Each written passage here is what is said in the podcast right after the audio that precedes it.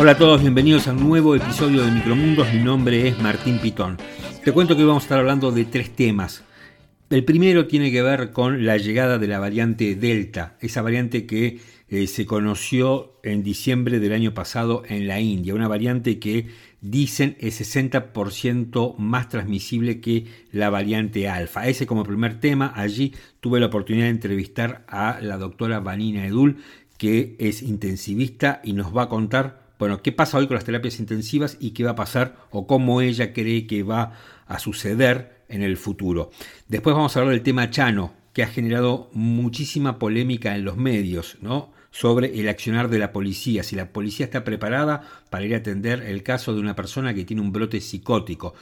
Chano estaba con un brote psicótico el fin de semana pasado en su casa de capilla del Señor, llamaron a la policía y además a eh, los psiquiatras de su medicina prepaga y finalmente Chano terminó baleado por un policía en su abdomen. Perdió un riñón, el vaso y parte de, em, de, su páncreas. Así que ese tema genera polémica. Hablamos con la experta en seguridad Paola Espátola sobre esto este, y la polémica sobre las pistolas Taser que se ha reavivado también con las declaraciones del ministro de Seguridad Sergio Berni. Y finalmente hemos entrevistado a Claudio Federowski, para mí uno de los periodistas que más sabe sobre los Juegos Olímpicos. Ustedes saben que se están disputando los Juegos Olímpicos Tokio 2020 que debieron realizarse el año pasado. Bueno, vamos a hablar con Claudio de estos atípicos Juegos Olímpicos que se están disputando sin público. Y no vamos a hablar de la campaña.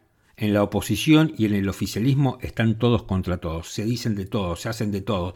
El presidente esta semana echó al ministro de Defensa por televisión.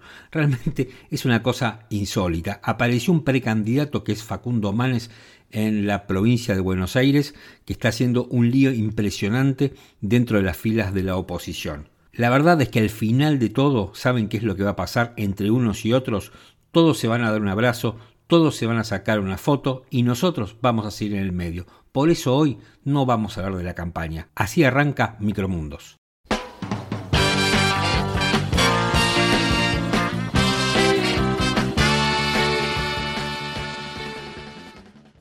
Finalmente la variante Delta llegó a la Argentina siete meses después que fue la descubierta en la India, ya por diciembre del 2020. Dicen que es mucho más contagiosa, mucho más transmisible que la variante alfa y que para combatirla en serio las personas necesitamos tener las dos dosis de vacunas, ¿eh? el esquema completo de vacunación. Al momento que estamos grabando este podcast, en Córdoba ya se detectaron 20 contagiados y hay 800 personas eh, aisladas. La ciudad estudia si hay dos casos de la variante Delta por transmisión comunitaria. Perdón. En la provincia de Buenos Aires hay 22 casos confirmados este, y que aclararon que se trataba de personas que regresaron del exterior. Por su parte, la ministra de, Salud, Carla Bisotti, dijo que a lo largo del mes de agosto se van a producir en la Argentina un millón y medio de dosis del segundo componente de Sputnik V. Tuve oportunidad de entrevistar a raíz de la variante Delta a la doctora Vanina Edul,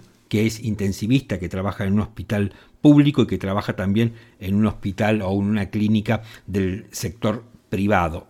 Vanina Edul eh, ha sido entrevistada en varias ocasiones por distintos medios porque ella está en una terapia intensiva, está en la línea de fuego. Ella ha contado a través de su cuenta de Twitter en varias oportunidades cómo es estar en una terapia intensiva en el medio del caos del COVID-19. Comencé mi reportaje preguntándole cómo se sentía acerca de la variante Delta en la Argentina. Y la verdad que otra vez recontra preocupados, recontra preocupados porque, digo, nosotros eh, no tenemos nada que adivinar, no tenemos nada que, este, que especular, o sea, simplemente lo único que tenemos que hacer es analizar lo que pasó en el resto del mundo, como vemos la película en, avances, básicamente, de, este, esta pesadilla, eh, lo que uno puede ver es lo que pasó en otros países. La verdad es que hasta ahora lo que se demostró es que lo que pasó en otros países volvió a pasar acá y de peor forma. No es que va a tener un comportamiento distinto. En Inglaterra estaban saliendo del confinamiento cuando eh, llegó la variante Delta y lo que se demostró en principio, como mínimo, es que ultra contagiosa, o sea, mucho más que las anteriores, que la, que por suerte la protección de las vacunas, este, em, o sea, las vacunas protegen de una forma grave con la variante Delta, pero eh, en la medida en que tengas dos dosis. Con una sola dosis de las vacunas que al menos tenían este, en Inglaterra, que básicamente es AstraZeneca, eh, con una sola dosis no estás protegido. En Israel pasó exactamente lo mismo y ellos tienen toda la población vacunada con este, la variante, eh, con la vacuna Pfizer. Eh, o sea que se comporta, y en Estados Unidos exactamente lo mismo, o sea, tienen diversidad de vacunas y lo que se ve es que en los estados en los cuales las, personas no están vacunadas o tienen una sola dosis, el brote de variante Delta es, este, es muy severo, aumentaron las internaciones en terapia intensiva, aumentaron las muertes. En los estados en los que las personas están vacunadas con dos dosis, hay mucho contagio, o sea, no zafás de la enfermedad, te contagias igual, pero las muertes y la internación en terapia intensiva son bajas, no acompañan ese ascenso.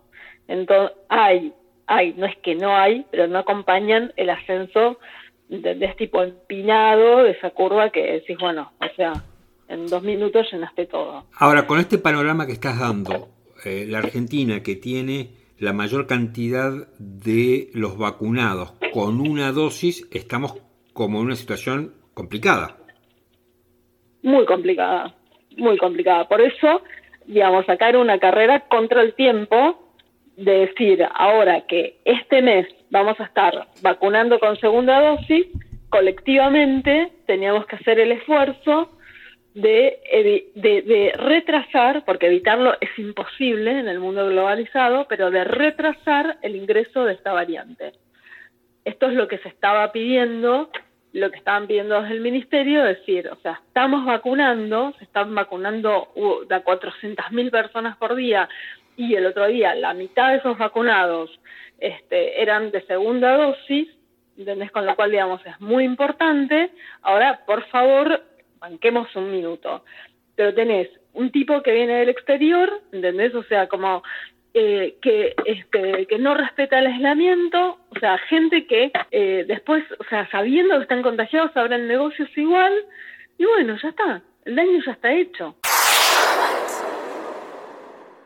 En la Argentina hay casi 25 millones de personas vacunadas con una sola dosis y tan solo 6.800.000 con el esquema vacunatorio completo, es decir, que recibieron las dos dosis y están, este, bueno, casi totalmente inmunizadas o están mejor preparadas para enfrentar la variante Delta.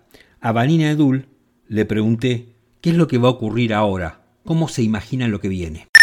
Lo que va a ocurrir es que va a haber una tercera ola, ¿entendés? Sin descanso entre la segunda y la tercera, y que esa segunda, tercera ola va a estar la variante Delta y que lo que va, lo que va a ocurrir va a ser que vamos a tener cuando empiece esto a circular masivamente, o sea, vamos a tener un nuevo aumento de casos diarios muy graves con nuevamente las terapias intensivas llenas y lo único que puede llegar a mitigar esto es si le ganan en la vacunación de segundas dosis y si la gente se cuida.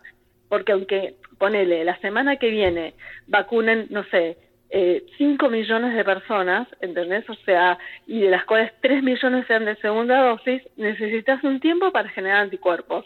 Entonces, si la gente va a estar eh, paveando, ¿entendés? O sea, en las plazas, tomando mate, haciendo fiestas y yendo a la birrería, eh, no va a servir tampoco. Lo que va a servir va a ser que colectivamente entendamos que hay una situación hiper grave, que es que entró una variante que ya está circulando comunitariamente, que puede causar otro nuevo catástrofe, otra nueva catástrofe eh, este, sanitaria, y que la única manera de evitarla va a ser vacunar rápido, que eso le corresponde al Estado, los que no están vacunados porque no quisieron dejarse de, de pavear con eso y ir y vacunarse, y por otro lado, que la gente se comporte y que haya compromiso este, cívico y que la gente mantenga distancia y haga todo lo que tiene que hacer para no contagiarse. Vos te, yo me acuerdo que eh, vos en algún momento, eh, por eso te empecé a seguir en Twitter, publicaste un, hilo de tweets que fue realmente muy dramático y muy comentado en muchos medios sobre cómo era estar en una terapia intensiva.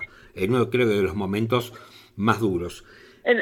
sí, en abril. En abril. ¿Te imaginas eso ahora? O sea, lo que ese hilo de tweets que vos publicaste, ¿se podría llegar a volver a dar?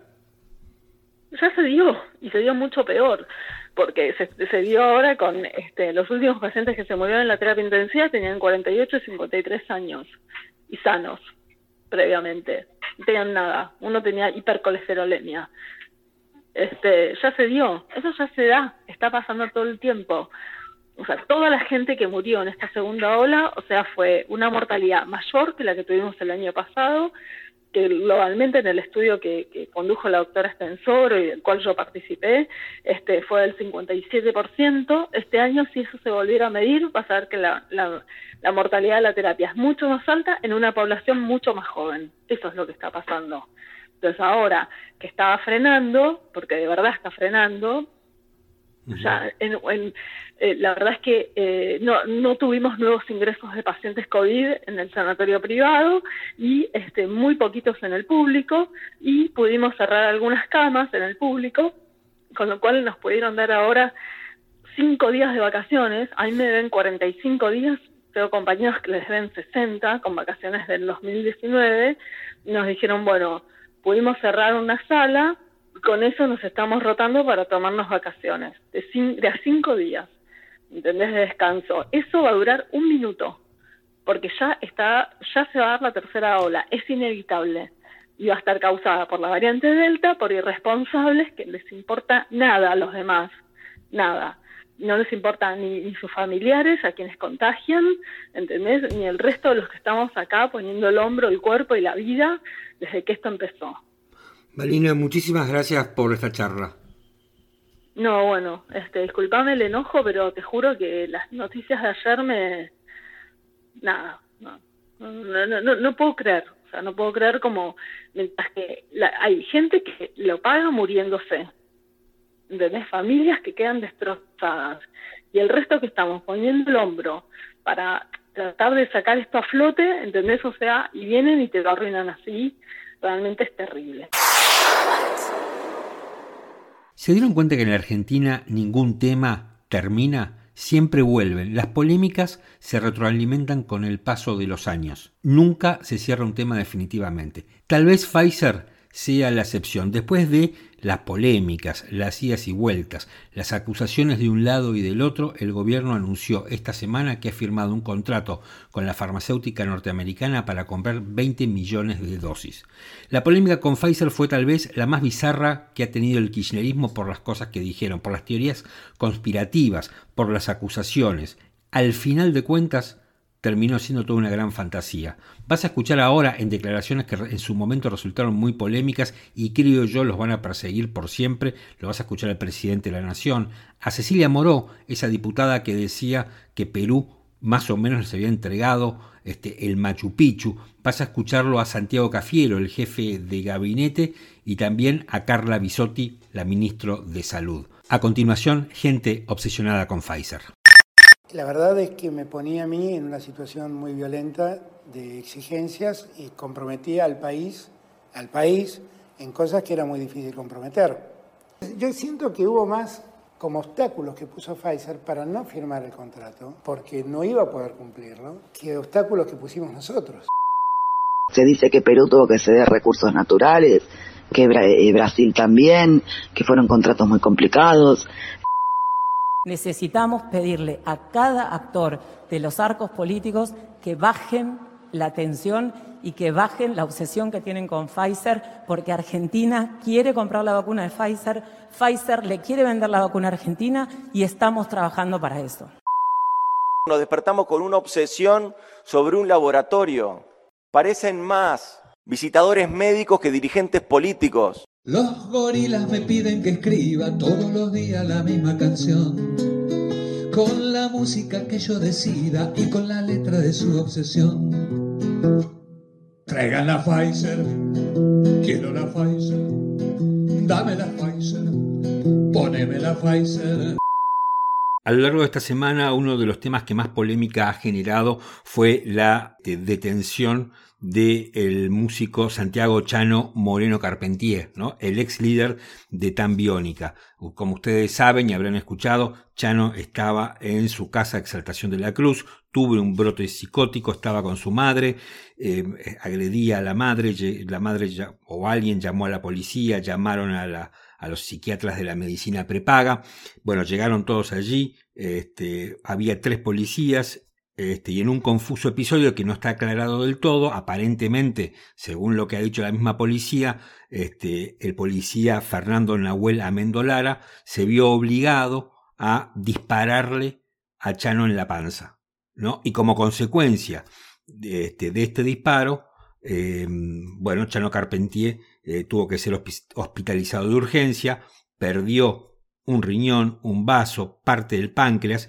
Eh, obviamente las consecuencias de estas heridas van a ser eh, que su vida, van a redundar en que su vida sea este, peor de lo que ya era. ¿no? Y acá tenemos dos víctimas. Eh, tenemos por un lado este, el propio Chano, la madre de Chano, Marina Carpentier, que ahora vamos a escuchar algunas declaraciones que realmente son desgarradoras.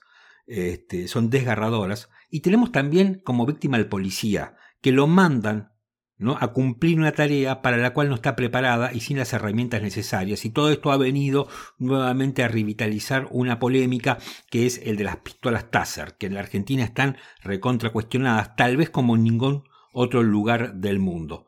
Escuchemos primero a Marina Carpentier, la madre de Chano. La primera víctima es mi hijo que está luchando por su vida. La mamá de Améndola que debe estar sufriendo como yo. ¿Cómo está su hijo? Y todas las mamás de todos los chanos que padecen la enfermedad de la adicción y que piden ayuda y no tienen respuesta. Yo solo llamé a una guardia médica para que ayuden a mi hijo. Y sabían que se iban a encontrar con alguien estaba mal. Yo solo pedí ayuda. Yo no sé quién, no sé quién, quién tenían que mandar o cómo es el procedimiento. Solo pido que hagan algo con la ley de salud mental, porque estamos todos los padres de los enfermos. La, la adicción es una enfermedad. La adicción es una enfermedad y nadie nos da respuesta. Está lleno de madres que no tienen visibilidad, que están golpeando puertas y nadie las escucha. Nada más, solo quiero agradecer al Sanatorio Tamendi, a toda la gente que nos ha respetado y que nos manda mensajes y que le da fuerza a mi hijo. Y quiero decir que si quieren saber lo que padece un adicto, escuchen las letras de mi hijo. Mi hijo hace 20 años que pide ayuda. Escuchar a la madre de Chano Carpentier es verdaderamente desgarrador porque es un sufrimiento que debe estar atravesando esta señora, no como consecuencia solamente del trágico final que tuvo el episodio del domingo pasado, ¿no? con el hijo baleado, sino desde hace tanto tiempo, porque todos conocemos eh, los escándalos eh, que ha protagonizado Chano Carpentier. A partir de ahí empezó la polémica, ¿no? Empezó la polémica sobre qué había pasado adentro de esa casa y si el policía había actuado correctamente, de acuerdo con los protocolos, o no había actuado correctamente. ¿no? Y la polémica la abrió, eh, como siempre, Sergio Berni, el ministro de Seguridad de la provincia de Buenos Aires, ¿no? que respaldó este, al policía y además dijo que si la policía este, hubiera utilizado una pistola taser, Chano Carpentier no estaría en el hospital y no estaría herido con la gravedad y las consecuencias eh, que va a tener. Pero se armó un lío. Y lo que me parece a mí que dice Bernie no está tan mal.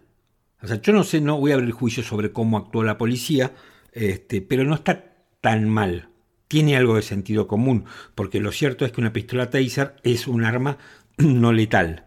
¿no? Y este, a todo esto se sumó Sabina Frederick, la ministra de Seguridad de la Nación, que bajo ningún punto de vista ella quiere que las fuerzas de seguridad utilicen pistolas taser. Y aparentemente lo que muchos dicen es que la discusión sobre la taser está saldada en el mundo. Está saldada en el mundo. Lo cierto es que, digamos, paradójicamente, los defensores de la taser dicen que en realidad la taser respeta más los derechos humanos que un arma de fuego. Porque un arma que es letal está concebida para matar. Esta es la cuestión. A diferencia de una pistola taser que está pensada para inmovilizar a una persona sin matarla. Más allá que se han dado en el mundo casos de personas que han muerto como consecuencia del disparo de una pistola taser, pero que son los menos, no es digamos la mayoría. En la Argentina se ha tergiversado esta información. Escuchemos lo que decía Sergio Berni. Nuevamente empieza la discusión de las taser y es lo que hemos dicho permanentemente. Eh, esta situación ha tomado estado público porque la víctima ha sido una persona pública, pero esta situación tenemos todos los días en la calle y la taser es una herramienta fundamental para justamente eh, evitar esto. El cantante Chano estaría bajo un brote psiquiátrico, bajo efectos de alguna droga, no lo sabemos, será cuestión de, pero lo que no podemos en el siglo XXI estar este, utilizando un arma de fuego cuando tenemos otros mecanismos para para neutralizar a un paciente de esta manera. Bueno, por eso, ahí otra vez el tema de, de las taser vuelve, vuelve a estar en polémica, ¿no? Y en discusión. No, solamente en la Argentina estamos discutiendo estas cosas. El mundo lo resolvió hace varios años. La verdad que eh, la miopía de algunos dirigentes eh, no puede ensombrecer el accionar de la policía. Llamativamente, Axel Kicillof, el gobernador de la provincia de Buenos Aires y jefe directo de Sergio Berni, se mantuvo en silencio. No dijo absolutamente nada. Una parte del periodismo progresista se escandalizó con las declaraciones de Bernie. Y la verdad es que me parece que tienen algo de sentido común esas declaraciones en cuanto a las taser. Eh, me parece que van acertadas en la dirección que un arma letal siempre es más peligrosa, obviamente, que un arma no letal. De todos modos, ¿Por qué digo que el policía Fernando Nahuel Amendolara, quien le disparó a Chano Carpentier, es víctima también? Porque Amendolara lo mandaron a hacer una tarea para la cual no estaba preparado, para la cual no tenía el entrenamiento necesario, porque el entrenamiento que tiene evidentemente no es eficaz para cumplir con la tarea de inmovilizar eh, con seguridad a una persona que está sufriendo un brote psicótico. Y tampoco tiene los elementos. Lo que tenía era una pistola y utilizó esa pistola. Eh, si la utilizó mal o bien, después eh, lo dirá seguramente la justicia. El abogado de Amendolara es Fernando Soto. Fernando Soto fue eh, funcionario del Ministerio de Seguridad en tiempos de Patricia Bullrich. ocupó un cargo bastante largo, director nacional de proyectos, evaluación de normas y coordinación legislativa. Y también Soto fue el abogado de Norberto Yarvide, ese eh, juez federal tan tristemente conocido por aquel incidente en un, este, en un prostíbulo que se llamaba Spartacus. Y esta semana apareció una foto de Chocobar y Amendolara juntos. ¿Por qué? Porque Soto fue el abogado de Luis Chocobar. Ahora, a mí me parece que, eh, a ver, poner eh, una foto a los dos juntos es equiparar las dos conductas. Chocobar, más allá de la opinión que tenga cada uno, es una persona que está condenada. Ha sido condenado Chocobar, más allá que la sentencia pueda parecer injusta o no. Eh, pero lo cierto es que Chocobar es una persona que está condenada. El, el caso de Amendolara recién comienza. Me parece que esta equiparación, no sé, yo la veo un poco extraña, este, pero digo, no quería dejar de mencionarla porque me pareció una foto este, interesante desde el punto de vista político porque da para muchas eh, lecturas. Digo, alguien que está condenado, es decir, que la justicia tiene certeza de su culpabilidad con alguien que eh, todavía se presume su inocencia, como es el caso del policía Amendolara. Son dos situaciones distintas. yo no sé a quién se le habrá ocurrido, como estrategia comunicacional en el marco de una causa judicial que va a generar mucha polémica, no me parece acertada.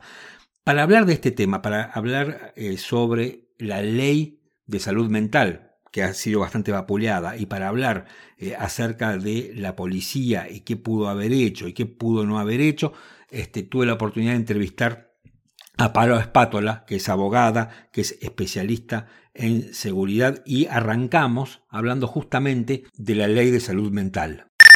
Porque la ley, Martín, está pensada para los Países Bajos, está pensada para, para una Argentina que no era, no es, y por un tiempo prolongado probablemente no será. o sea, son leyes. A ver, lo que plantea la ley es, para que se entienda simple, ¿no? Es, eh, era manicomios sí, manicomios no. Y la verdad es que cuando uno legisla, existen los grises también. Ni está bien manicomio, todo manicomio, ni tampoco está bien eh, lo, que, lo que estamos viendo hoy, y que es, por encima de todo, la, la generación de un dispositivo de salud mental en los hogares, hay muchísimos hogares que no se lo pueden dar a sus familiares, y por el otro lado, esta cuestión del el derecho a la libertad y decidir de la persona con problemas psiquiátricos respecto de su internación o no. Eh, esto puede pasar en países extremadamente desarrollados que tienen como varios eh, alternativas, específicamente el Estado las provee, antes de llegar a la internación, como lo que se conoce como los manicomios, se conocía como los manicomios. Yo sé que es una este, pregunta demasiado vaga y demasiado general, pero este, mucho se discutió sobre el tema de la actuación de la policía. Primera pregunta, ¿la policía está preparada para enfrentar este, una situación de este tipo? A ver, da la impresión que por lo que pasó, no, eh, evidentemente. No, definitivamente, no, no me parece, me parece correcto lo que planteas. No, no está preparada para eso.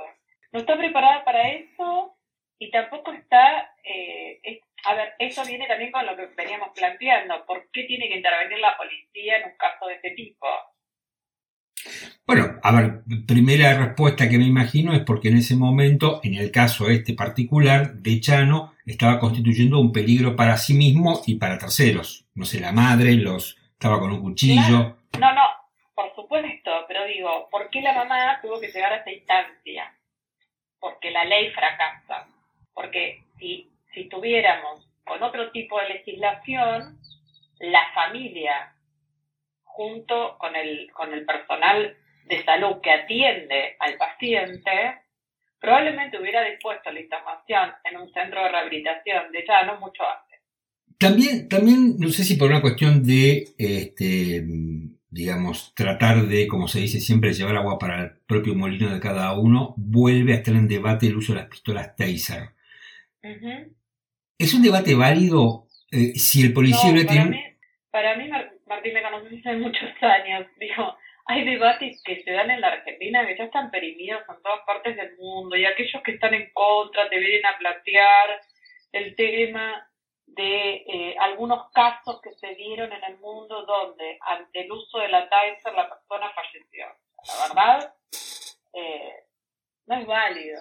No, no, no, es un debate que no se tiene que dar. La realidad que el debate que tenés que dar en la Argentina es que tenés que tener personal policial entrenado para el uso de taser. Nosotros lo que tenemos que discutir es si tenemos una policía entrenada o no, si tenemos policías capacitados o no, si tenemos policías con salarios como corresponde o no. Dicho esto, eh, el debate si se usan o no las taser ya está acabado en el mundo. O sea, esto de que buscan si en algún país en realidad después del uso de se resolvieron o no, y entonces salen personal eh, policial que no va armado, como es el caso de en algunos casos de Inglaterra, digo, eh, la Argentina tiene que terminar con estos debates que se están dando. O sea, la ley de, seguridad, de, salud mental es parte de estos debates. Ese, ese pseudo progresismo argentino que, que, que, que cree que debatiendo estas cosas y, y, planteando el derecho a la libertad por encima de todo termina dejando sin red a nadie. No, porque el problema que tenemos acá es que tenemos a una víctima que es este Chano, que le sacaron un vaso, que le sacaron un riñón y que le sacaron una parte del páncreas, que, digamos, su vida va a ser peor de lo que ya era. Eh, y, tenemos a otra víctima que también es el policía en un punto. Porque lo mandan a hacer algo para lo cual no está preparado y después termina siendo culpable, digamos, por llevar adelante, me imagino yo, el entrenamiento que le dieron, que no está acorde a la situación que tenía que enfrentar. Por supuesto, y aparte, eh, o sea, no, no, no lo prepararon para reducir a una persona con un brote. Y el Estado los abandona a los dos, ¿me entendés? Claro. Esa es la conclusión. claro, acá no lo abandonó hace tiempo. Y al policía también.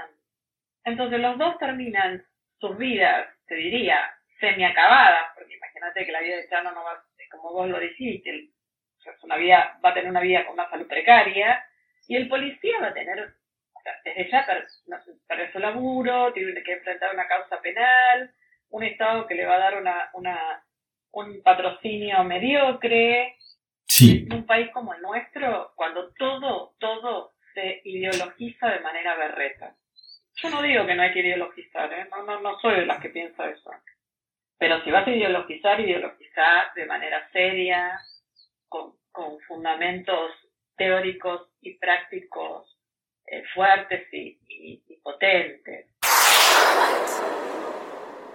En Tokio se están llevando adelante los Juegos Olímpicos Tokio 2020 que debieron hacerse el año pasado, pero a causa de la pandemia tuvieron que suspenderse para este año. Son Juegos Olímpicos muy particulares. Primero porque debieron hacerse el año pasado y no este. Segundo porque como consecuencia de ello, el nombre Tokio 2020 hace alusión al año pasado. En tercer lugar, porque uno ve los estadios vacíos. Los atletas compiten sin público. Bueno, de todos modos ya en otras este, disciplinas lo habíamos visto, pero bueno, en un Juego Olímpico o en ese marco es bastante extraño. Tuve oportunidad de entrevistar a Claudio Federowski, para mí uno de los periodistas deportivos que más saben de Juegos Olímpicos. Tuvimos oportunidad de trabajar juntos allá lejos y hace tiempo en Contrapunto. Claudio es una persona muy precisa, muy profesional y sabe mucho de los Juegos Olímpicos. Por supuesto que la primera pregunta que le hice es la más obvia de todas. ¿Qué piensa de estos Juegos Olímpicos tan atípicos y tan particulares? Primero yo creo que no debieron haberse hecho estos Juegos Olímpicos, que solo se hicieron por el capricho de un presidente este, que quería atornillarse al poder y necesitaba de una reelección sí o sí este, el año pasado. Y por otra parte, bueno, el tema económico fundamental, estamos hablando de que se perdían 4.500 millones de dólares que ponía la televisión, que los seguros no pagaban ese dinero ni por asomo, y en consecuencia, bueno, el Comité Olímpico Internacional le importó más el bolsillo, sus arcas, que eventualmente la salud de los deportistas. Eso como punto uno. Punto dos, bueno, se decidió finalmente, después de un año de postergación, porque estos, recordemos, son los Juegos de Tokio 2020, que se hagan estos Juegos, primero sin público extranjero, después sin público definitivamente, porque entró Tokio en zona de emergencia, está en zona de emergencia, de, cuestión sanitaria. Eh, y en el medio se hacen estos juegos donde ya hay más de 200 personas que han dado positivo de COVID en la villa. De esos 200, aproximadamente 30 y pico son deportistas, entre ellos un argentino, Germán Charaviglio. También hay un dirigente argentino con COVID. No voy a dar el nombre porque no lo quieren dar ellos, no entiendo por qué, pero un alto dirigente del deporte argentino, del Comité Olímpico Argentino, también está con COVID positivo. ¿sí? Entonces, hay protocolos muy estrictos. Eh, por supuesto que el no tener gente en la tribuna, bueno, le quita brillo al espectáculo. También en algunas disciplinas muy particulares hay un ida y vuelta con la gente habitual, por ejemplo, en el beach volley, no así en otros deportes como, no sé, tiro con arco, pero eh, para algunos deportes el público, digamos, entre comillas, juega su papel. Y después está el tema de la villa, de la convivencia, de, todos los días que le hacen un PCR o, y, el no poder tener una este, sociabilización muy fuerte con los demás. Eso, digamos, es lo diferente, si querés, eh, esencial de un Juego Olímpico que tiene mucho más que la competencia deportiva, por eso es algo tan importante que ya lleva 125 años de continuidad, ¿no? A ver, uno de los, de, los temas este, que tiene que ver con la competencia, pero que al mismo tiempo es un poco más amplio, eh, me refiero a la deserción de Simone Biles, esta, esta chica este, norteamericana que era la promesa, que era como la cara de los Juegos Olímpicos, que en un momento dijo, este, hasta acá llegué, aparentemente porque no aguantaba la presión. ¿Qué, ¿Vos qué pensás de esto? Porque es la primera vez que se ve algo así, ¿no? No, bueno, a ver, estos son los primeros juegos después de tres juegos consecutivos donde las dos figuritas estelares eran Michael Phelps y Usain Bolt. No estando ninguno de ellos dos, obviamente Simone Biles, una extraordinaria gimnasta afroamericana, para muchos a la altura ya de Nadia Comaneci, se la comparan, digamos, una tenía mejor ejecución, la otra toma mayores dificultades, pero digamos está a esa altura para tomar, tener una idea de, de, quién estamos hablando.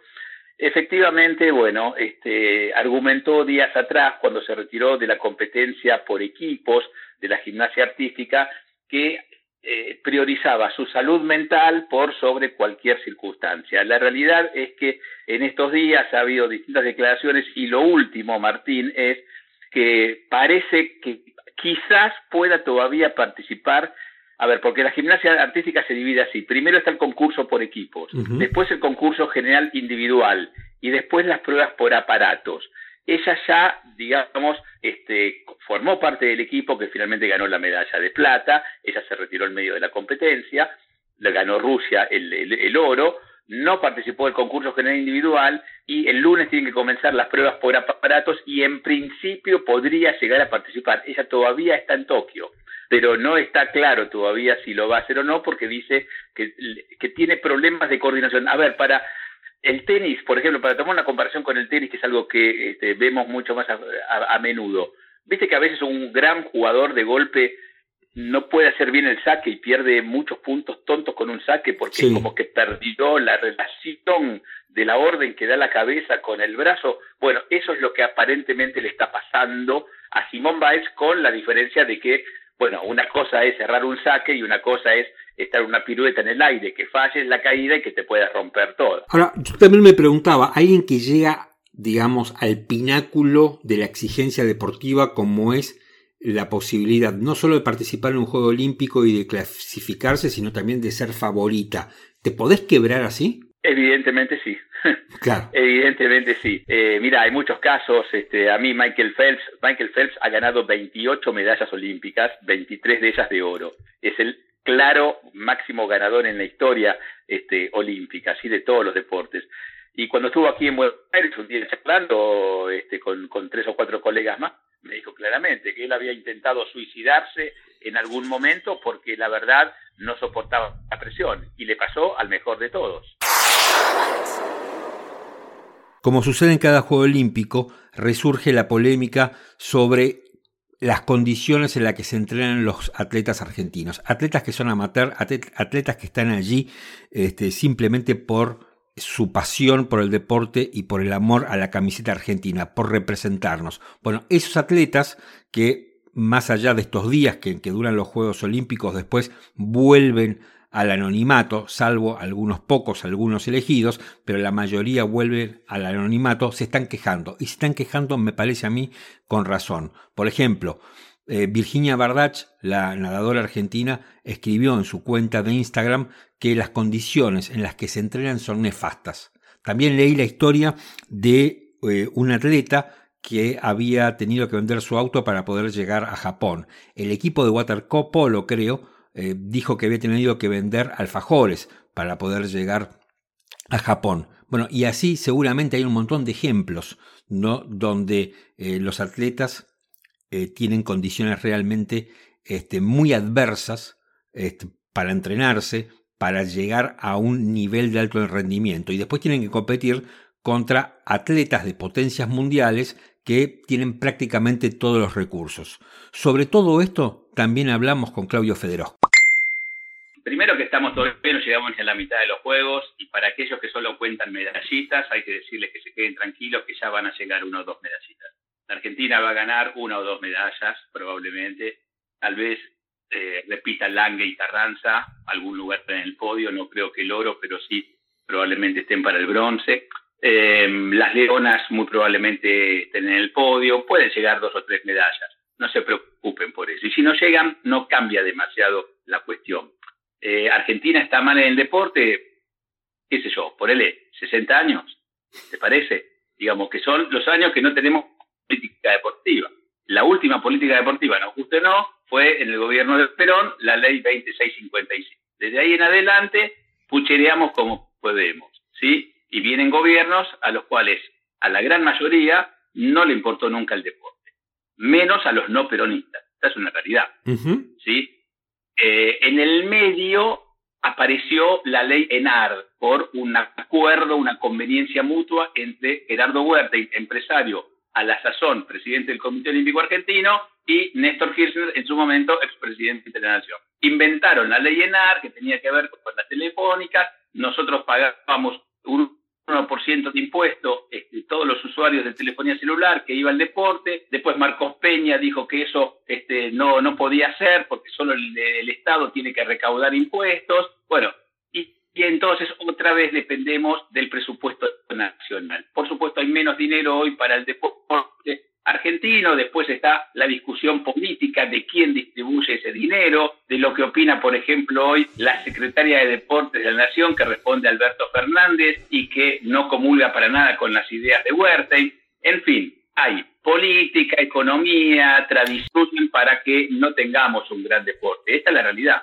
O sea, no estamos peor que en otros Juegos Olímpicos. En medallas podés estar un poco mejor, un poco peor ¿sí? Pero eso te lo hace, a ver, que aparezca Pareto un día y te gane un oro, hace que subas 20 puestos en el ranking, porque una medalla de oro te eleva 20 lugares. ¿Eso implica que el deporte argentino mejoró? No, es un hecho circunstancial, un raro, entre comillas, este que cayó en Argentina o que el fútbol y el básquetbol te hayan ganado dos medallas de oro en los Juegos de Atenas 2004. Hacía 52 años que Argentina no ganaba una medalla. Llegaron dos por el fútbol y el básquetbol. ¿Implica un trabajo del Estado? No, dos deportes recontra profesionales, ¿sí? que, bueno, hicieron lo suyo en el caso del fútbol, con cierta lógica, en el caso del básquetbol, chocaron los planetas esa vez con una mega estrella como Ginóbili y otros muchachos de una generación, todos juntos, que lograron algo que parecía impensado para el básquetbol argentino.